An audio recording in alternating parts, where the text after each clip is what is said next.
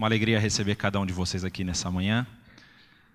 É, nós temos estudado aqui na IBNU durante as últimas semanas como nós podemos é, cumprir aquilo que nós nos propomos a fazer nesse primeiro semestre. E não só no primeiro semestre, também na nossa vida como um todo, na nossa vida cristã, na nossa vida diária, em sermos uma comunidade saudável para uma cidade melhor. O tema que foi inclusive veiculado aí nas redes sociais para nós falarmos sobre o, um texto mal lido, é um sinal de perigo. Vocês viram que o Saião postou algumas fotos até perturbadoras, né, do miojo profético. Não era miojo, era alguma outra coisa, eu não me lembro qual é que estava escrito. Nis... Como é que era? Nissi profético, era isso. E a ideia que ele está querendo levantar, muito interessante por sinal, é de que realmente, se você não tem uma compreensão correta daquilo que está na palavra de Deus, você pode sim cometer alguns equívocos na sua vida. Ele vai falar um pouco mais à noite, ele está em viagem, e o Jonas também está em viagem, então vocês hoje têm o Jonatas, que não é o Jonas, por favor, são duas pessoas distintas. A gente já teve essa confusão algumas vezes, mas eu acho que a gente vai se acostumando um com a cara do outro, apesar de que me disseram que eu pareço ele. Isso para mim é um elogio, tá? Agora, se você disser que eu pareço ele na inteligência, aí é um elogio maior ainda. Eu agradeço. É, eu queria trabalhar com vocês um texto é, que é muito importante na carta de Paulo aos Romanos. E para aqueles que conhecem um pouco, e a gente vai dar uma explicação rápida, a carta de Paulo aos Romanos é talvez a carta mais teológica do apóstolo Paulo. É, Paulo escreve para uma igreja que ele não conhecia na época. A igreja de, Paulo, de, de Roma, de Roma na, nesse período, é, Paulo recebe informações dessa igreja de Priscila e Áquila. É bem provável que tenha sido de Priscila e Áquila. Aqui está na terceira viagem que Paulo faz, a viagem missionária. Ele já está retornando é, para a igreja em Jerusalém, levando, recolhendo o, o, que ele recolheu das igrejas que ele havia é, mont, é, instalado na Ásia Menor, também ali na região da Grécia e ele recebe informações de que há uma igreja crescente e é o imperador Cláudio que manda com que os judeus saiam da cidade de Roma. Eles estavam criando muita confusão. Pouco depois, uns dez anos depois, vem o decreto que Roma deveria ser, eh, Jerusalém deveria ser tomada pelos romanos por conta dessas é, revoltas constantes que estavam acontecendo. E vocês lembram que no ano 70 o templo ele é destruído no ano 135, no ano 130, 135, Bar Kokhba faz aquela mega revolução e aí se encerra o reino da Judéia, se transforma no reino da Palestina. Então vocês pensam que a confusão da Palestina vem de agora? Não, ela é bem antiga, é do período romano ainda.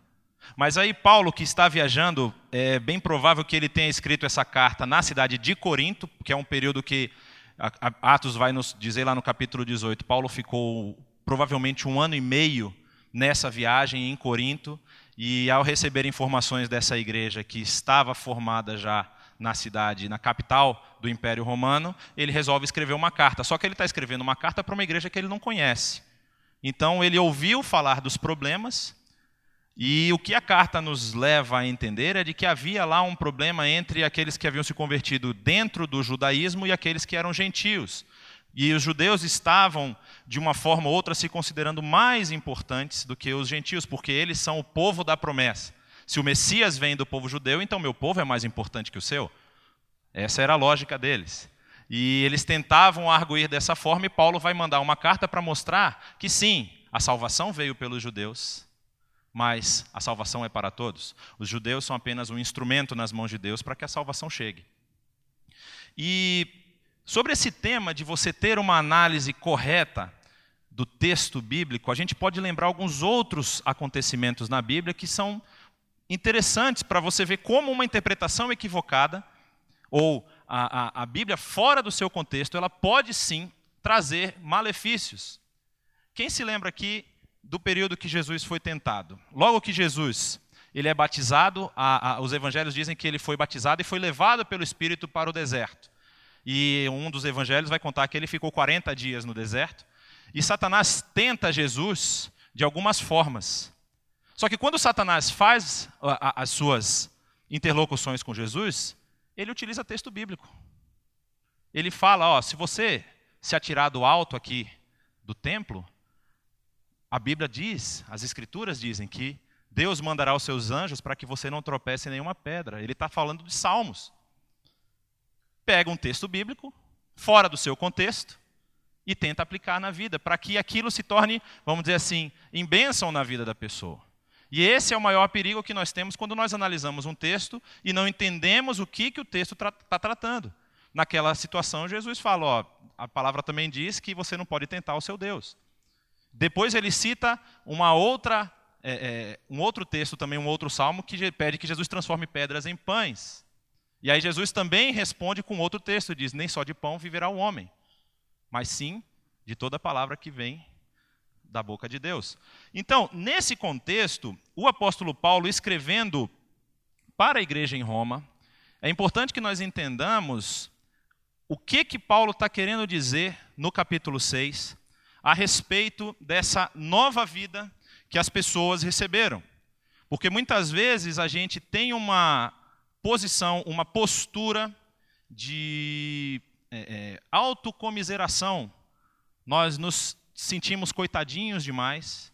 E a Bíblia é muito clara no que aquilo, na, naquilo que nós precisamos viver, naquilo que nós precisamos é, fazer com relação a isso. Vamos ler lá no capítulo 6, a partir do verso 6. O apóstolo Paulo diz o seguinte: Pois sabemos que o nosso velho homem foi crucificado com ele, no caso com Cristo, para que o corpo do pecado seja destruído e não mais sejamos escravos do pecado. Pois quem morreu foi justificado do pecado. Ele cita uma figura que está muito presente na cabeça do cidadão romano ou daquele que é membro desse império, seja ele escravo, cidadão, principalmente os ladrões conheciam muito, que é a crucificação. O que, que era a crucificação para o imperador, ou, ou para o império romano? A crucificação, ela tinha pelo menos dois elementos que eram muito, é, é, muito característicos da força do Império Romano. O Império Romano tinha na sua cabeça que eles estavam levando civilização. A civilização havia chegado aos povos.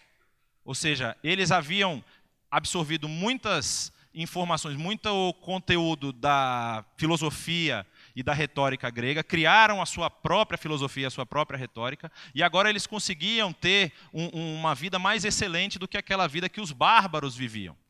Que os bárbaros eram os povos que estavam fora do império.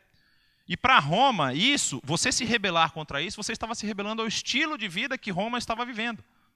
Então a crucificação, ela era punitiva, ou seja, a pessoa cometeu uma transgressão, ela precisa ser punida pela transgressão que ela cometeu. Então ela precisava pagar pelo que ela fez. E ela também tinha a questão vingativa, porque a pessoa havia se rebelado contra tudo que Roma representava.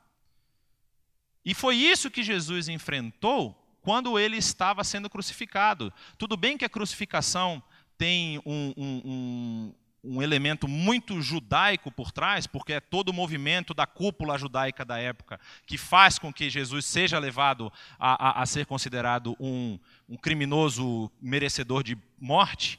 Mas para Roma, ele é um arruaceiro. Ele está criando quizumba, ele está fazendo bagunça. Então nós precisamos eliminar isso do nosso meio. E por isso Jesus é crucificado.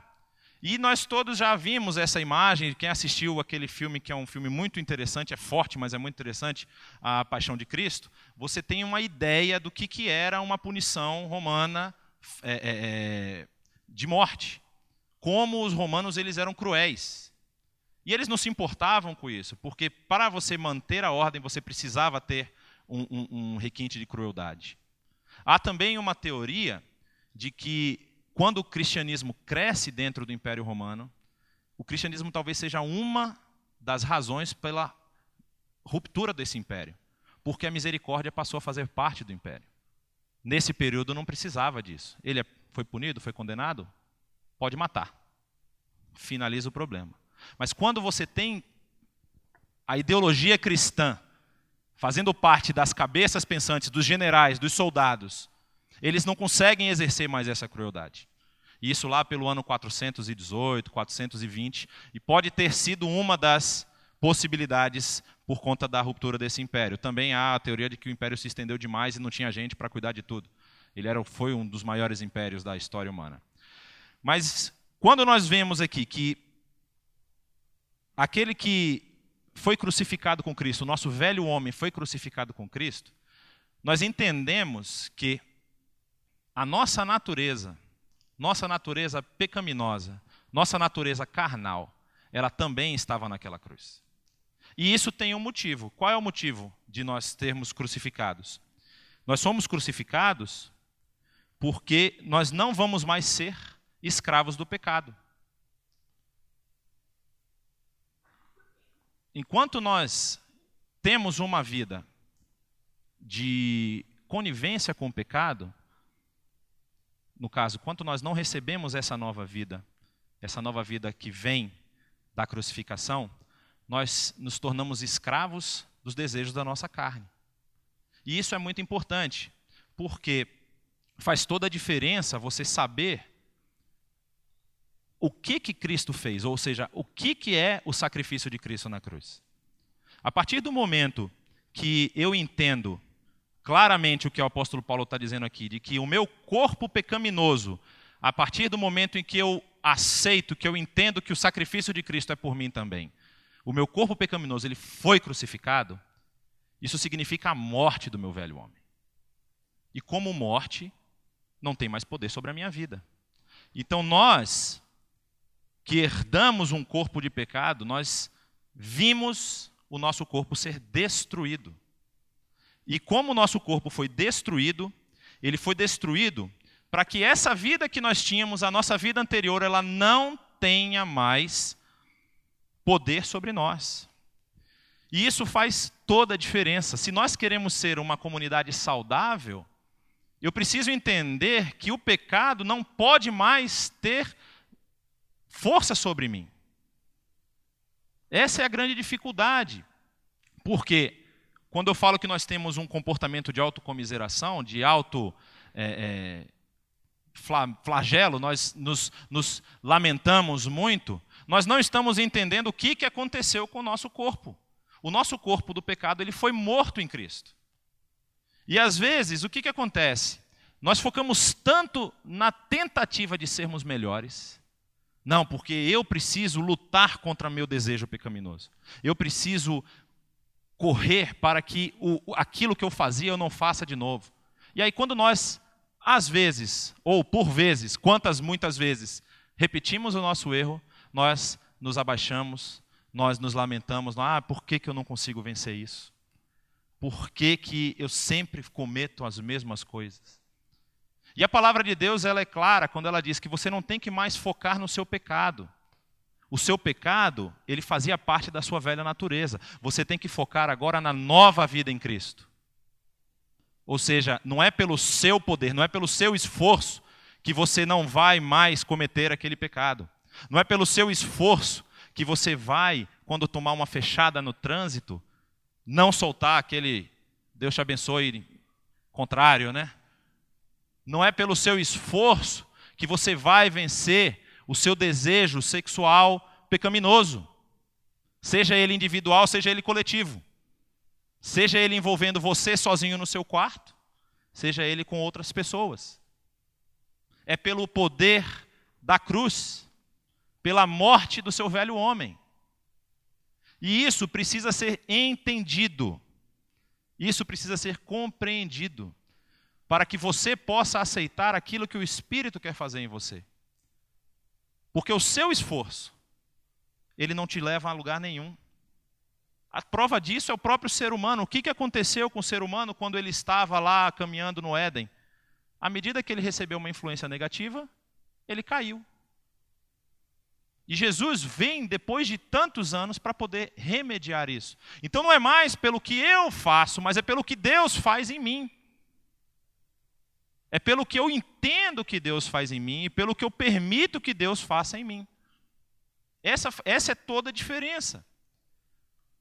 Porque, como diz o texto, quem morreu, ele foi justificado do pecado. Então, você não precisa ficar com aquela sombra na sua orelha, dizendo: "Ah, eu ainda sou, eu ainda preciso fazer melhor porque eu sou pecador e se eu não cuidar, eu vou cair de novo". Não, Deus já te perdoou. Deus já te perdoou, ele apagou o seu pecado. E a Bíblia diz que ele apaga ao ponto de esquecer que nós pecamos. E você deve seguir para a sua nova vida. Continuando, o apóstolo vai dizer no capítulo, no versículo 8, ora, se nós morremos com Cristo, cremos que também com ele viveremos, pois sabemos que tendo sido ressuscitado dos mortos, Cristo não pode morrer outra vez. Outra vez, a morte não tem mais domínio sobre ele. Porque morrendo ele, morreu para o pecado uma vez por todas, mas vivendo, vive para Deus. E aí ele dá a sua ordem. Da mesma forma, considerem-se mortos para o pecado, mas vivos para Deus em Cristo Jesus. Aqui é uma decisão. O grego aqui, ele é um imperativo presente. Ele diz o seguinte: você considere-se, a tradução está perfeita aqui. É algo que você precisa fazer. Não é algo que você tem que esperar sentado. Ah, quando Deus mudar o meu coração, quando eu não sentir mais essa culpa do meu pecado, aí eu vou ter uma vida melhor, aí eu vou conseguir ser a Deus. Não, você já morreu para o pecado. Você já morreu para o pecado. Agora você precisa viver para Deus. Você precisa buscar os valores de Deus. E isso se reflete em inúmeras áreas da nossa vida. Isso se reflete na força ou na, na, atenção que você dá para a sua posição social. Isso se reflete na atenção que você dá para a sua graduação, para o seu emprego, para o carro que você dirige, para a, a casa onde que você vai comprar para todos os aspectos, para a decisão que você vai tomar no seu trabalho, para todos os aspectos da sua vida. Você não vive mais em função da sua culpa, do seu desejo. Você vive agora em função de Deus. Você vive em função daquilo que Deus quer que você faça. E isso faz toda a diferença. Por quê? Porque se eu tenho uma oportunidade de ter um ganho pessoal, eu preciso analisar se esse ganho pessoal é para mim ou é para o reino. Se eu tenho a possibilidade de trocar de carro, coisa bem simples, coisa do dia a dia, mas eu estou trocando de carro para quê? É para que o meu colega me veja com um carro melhor? É para que eu possa andar no trânsito e as pessoas vejam que eu tenho um carrão? Eu vou trocar de casa, vou sair da, sei lá, eu moro em Taubaté e quero morar agora lá no Itaim. É para que as pessoas vejam que eu moro no Itaim? Para que que você tem tomado as decisões? Qual é o desejo por trás das decisões que você tem tomado? Isso é o que significa ter o seu corpo de pecado crucificado, mas agora você tem a obrigação de viver para Deus. Isso vai se refletir em todas as facetas da sua vida. E isso vai fazer com que a nossa comunidade se torne uma comunidade saudável. E isso vai se refletir nos nossos relacionamentos. E, consequentemente, a cidade vai se tornar melhor. Então, uma compreensão daquilo que Deus fez por você faz toda a diferença no seu dia a dia. Quando nós falamos da questão da morte, nosso corpo foi crucificado, a gente às vezes fala e isso passa batido, mas morte, é uma, a morte de cruz era uma morte dolorosa. Isso não significa que quando nós tomarmos a nossa decisão não vai doer. Essa aí talvez esteja a, a, a, grande, a grande diferença da vida cristã para outras filosofias, outras formas de viver. Eu estive em março participando de um evento que reúne os líderes, a liderança das rádios transmundiais da América Latina desde México até Uruguai, oh, perdão, Argentina é mais baixo, desde México até Argentina, todas as lideranças, nós estávamos reunidos na Bolívia e nós tivemos a oportunidade de ouvir, ah, durante foram quatro dias, e um grande é, conferencista americano chamado Bill Thrall, ele escreve alguns livros, ele trabalhava muito com o, o, o pessoal dos eu esqueci que eu esqueci o nome, um, um, grupo que viajava pelos países pobres para poder dar treinamento, para poder é, dar treinamento de liderança, não só liderança evangélica, liderança também de negócios, eles principalmente em países de terceiro mundo. Navigators é o nome do grupo. E ele falou uma questão interessante, que durante ele foi casado, ele é casado agora acho que há 50 anos, mas durante quase 20 anos de casamento na vida dele, ele já com filhos grandes, a esposa dele chegou para ele e numa, num dia pediu para ele entrar no carro. E eles rodaram, rodaram, rodaram, e ele era uma pessoa que tinha um temperamento muito forte, e ele achava que ele tinha feito alguma coisa. Ele já estava esperando a bronca. E depois que eles andaram, a esposa dele perguntou para parou o carro num lugar e virou para ele e falou assim: "Bill, por que que você não permite que eu te ame?" Ele tomou aquele susto. Aí ele falou assim: Mas como assim? Ah, tem alguma coisa que você não permite que eu te ame. Tem alguma coisa que você. que está impedindo que o meu sentimento de amor chegue ao seu coração e você consiga absorver isso. E aí ele disse que ele se acabou em lágrimas, porque ele tinha uma situação na sua vida particular que ele não tinha coragem de confessar para sua esposa. E essa situação estava tornando ele prisioneiro desse ciclo vicioso. Ele cometia o erro, aí ele tentava, não, não, agora eu vou ficar sem fazer isso, eu vou, vou lutar, vou conseguir vencer. Aí ele cometia o erro, voltava para o início, continuava, tentava, tentava, tentava, continuava, voltava para o início. E para confessar isso para a esposa dele, isso causou uma dor muito grande. Ele ter de se abrir, ter de se expor.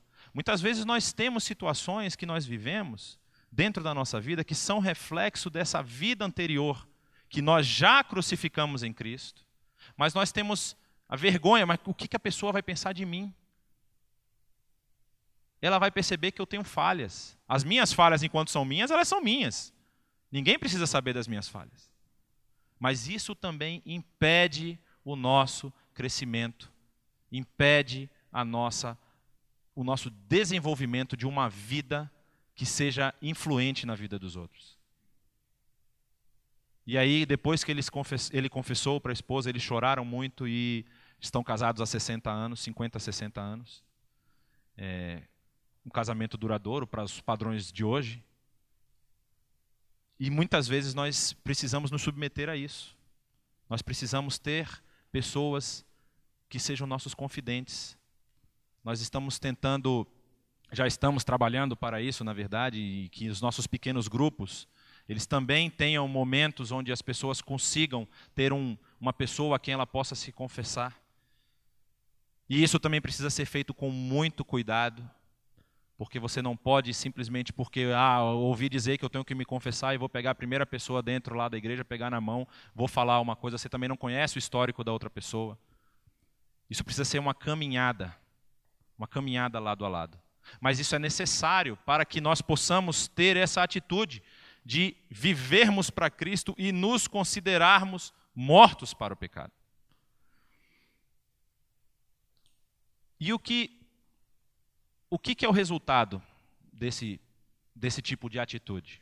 Quando nós compreendemos que nós estamos mortos para o pecado, nós olhamos para Cristo e vemos a vitória de Cristo, nós entendemos que esse é o caminho que a nossa vida deve seguir. Um caminho de renúncia, um caminho que pode trazer dor, mas um caminho cujas bênçãos são infinitas. Quantos aqui, vou fazer só uma pergunta, quantos aqui estão preocupados com contas a pagar esse mês? Só? Achei que todo mundo ia levantar a mão. Tem gente que está bem então. Quantos aqui tem projetos de investimento que precisam tomar cuidado também? Tipo, quero comprar um apartamento, quero comprar. Muita, acho que esse é um projeto natural, a nossa vida caminha. Esse é o caminhar natural do ser humano na sociedade moderna. Nós queremos crescer, queremos nos desenvolver. Agora, terminados os projetos e as contas que nós pagamos, o que, que nós vamos levar daqui quando nós morrermos? Nós não levamos nada. Isso eu acho que é a maior bênção que a pessoa pode colocar na sua cabeça. Nós temos instrumentos, nós não temos finalidades. E quando nós compreendemos que a nossa vida aqui ela é uma vida para ser bênção na vida dos outros, todas as outras coisas que nos circulam se tornam instrumentos para que nós atinjamos esse alvo. Pois esse é o nosso alvo. Nós temos que viver para Cristo. Como diz aqui no verso 11, né? Considerem-se mortos para o pecado, mas vivos para Deus em Cristo Jesus. O padrão de vida que nós temos agora é o padrão de Cristo. Nós estamos vivos para Deus. E Deus vai nos utilizar da melhor forma possível, da forma que Ele quiser usar. Nós temos gente aqui que tem um bom emprego, que tem uma moradia, e que toma do seu tempo para visitar campo de refugiado. Nós temos um pastor, ou dois pastores, que também são voltados ao ensino, que se dedicam a transmitir conhecimento a outras pessoas. E muitas vezes até investem recursos na obra missionária. Nós temos pessoas aqui que, quando nós levantamos um desafio, bota a mão no bolso na hora. O que, que é isso? É uma compreensão correta de qual é a nossa função aqui. Nós não temos que viver para nós mesmos. A própria Bíblia diz: vocês vivem agora para Deus. Vocês não vivem mais para vocês mesmos, porque o corpo do seu pecado foi crucificado na cruz. E ele. Isso causa sim tribulação, é óbvio. Isso causa incompreensão das pessoas que não entendem. Isso causa um estranhamento das pessoas que estão fora desse contexto. Só que quando nós começamos a lutar contra o desejo da nossa própria carne, o desejo que nos torna escravos dessa carne, e nós entendemos que agora não é mais pela minha força, agora quem luta por mim é Deus, e eu preciso seguir, eu preciso buscar as coisas de Deus. Eu preciso ter uma leitura bíblica acertada, eu preciso estudar a Bíblia, não simplesmente bater o olho na Bíblia, ah, opa, hoje já tomei minha pílula de Bíblia. Entender contexto, entender sentido, entender mensagem pre presente na Bíblia. Quando eu tenho uma vida de oração constante, onde eu coloco meus anseios, as minhas preocupações diante de Deus, o resultado é maravilhoso, porque as bênçãos de Deus começam a aparecer na nossa vida. E aí você precisa ter também outra, o ouvido precisa estar treinado. Quando nós falamos bênçãos de Deus, não é são as bênçãos que eu acho que Deus devia me dar. A bênção de Deus foi o carro novo. Vocês já viram aqueles carros que foi, foi Deus que me deu? E quando ele pediu o carro de volta?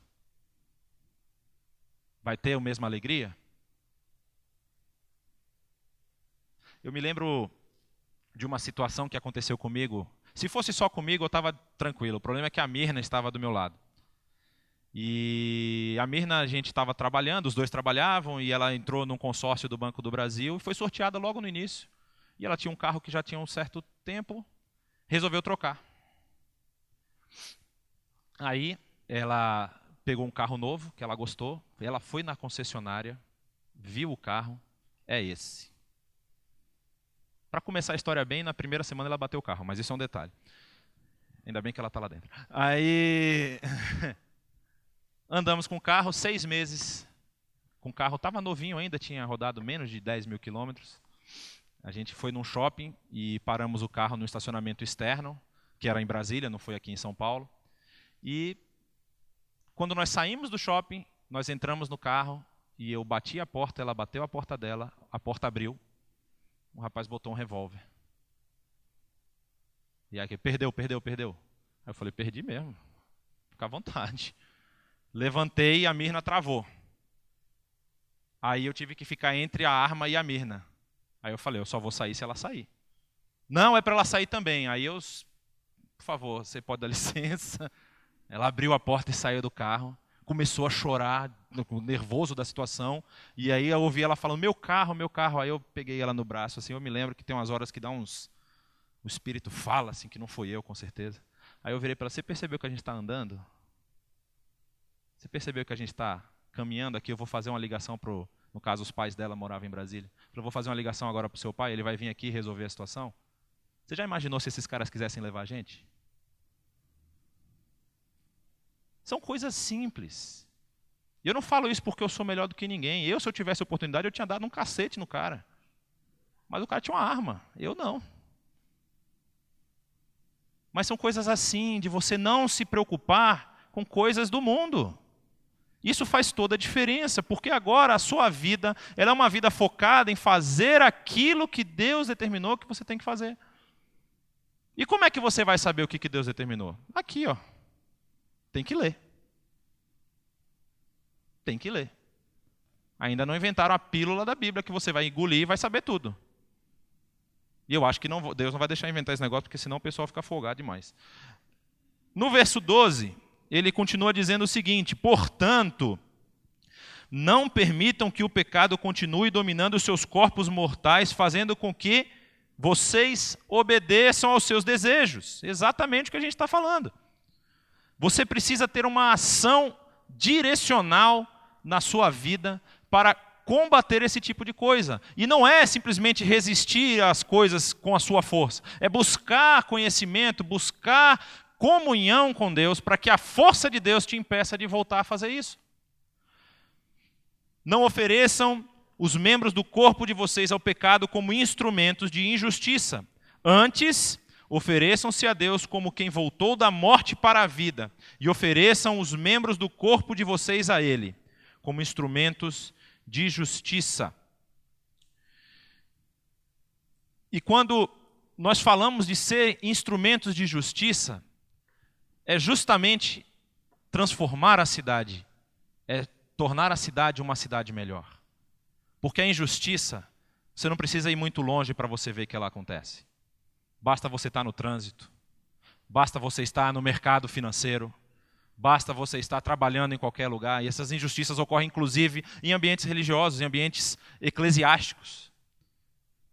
Acontece dentro da nossa igreja, provavelmente.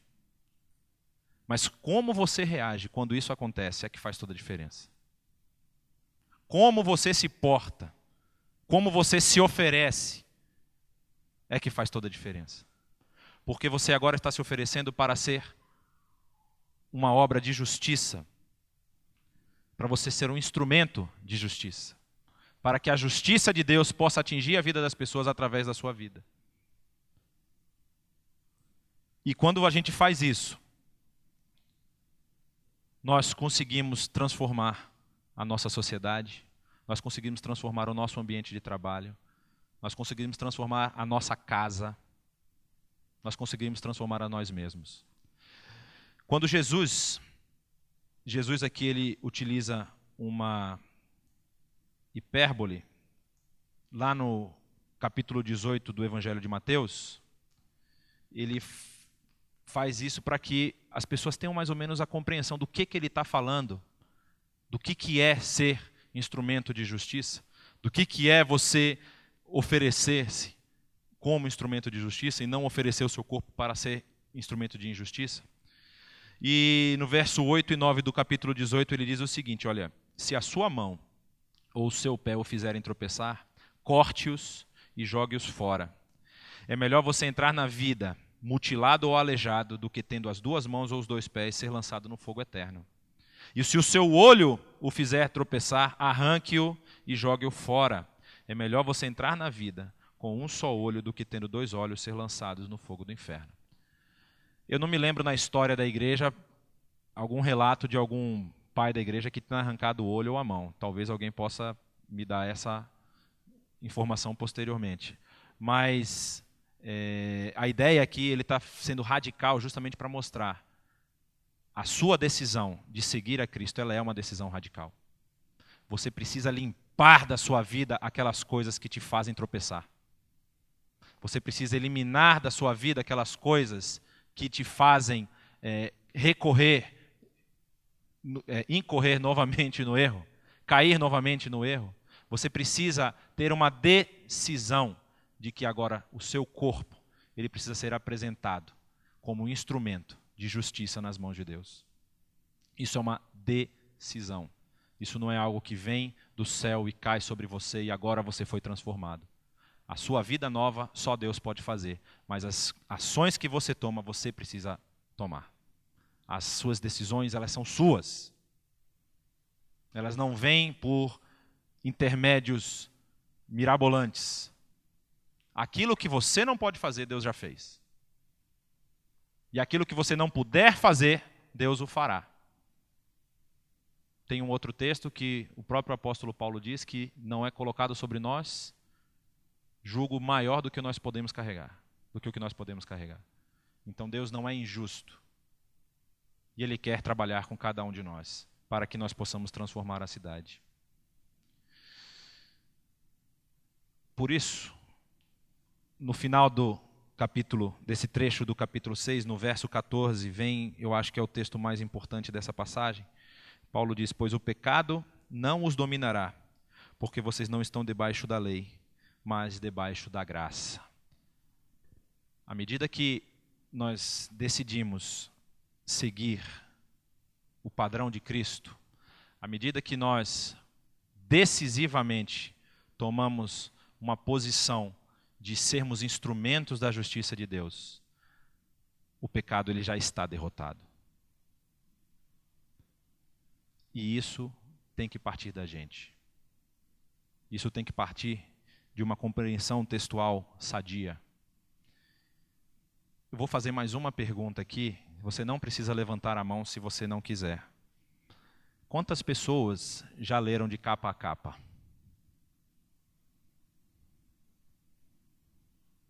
Essa era uma pergunta positiva, né? Então, se alguém não levantou a mão, eu entendo que não leu. Mas você pode ter lido, não tem problema. Eu falei que você não precisava levantar a mão se você não quisesse. Isso é o básico. Isso é o manual básico. Se a gente não tem uma compreensão do que está aqui, como é que a gente quer tomar uma decisão correta?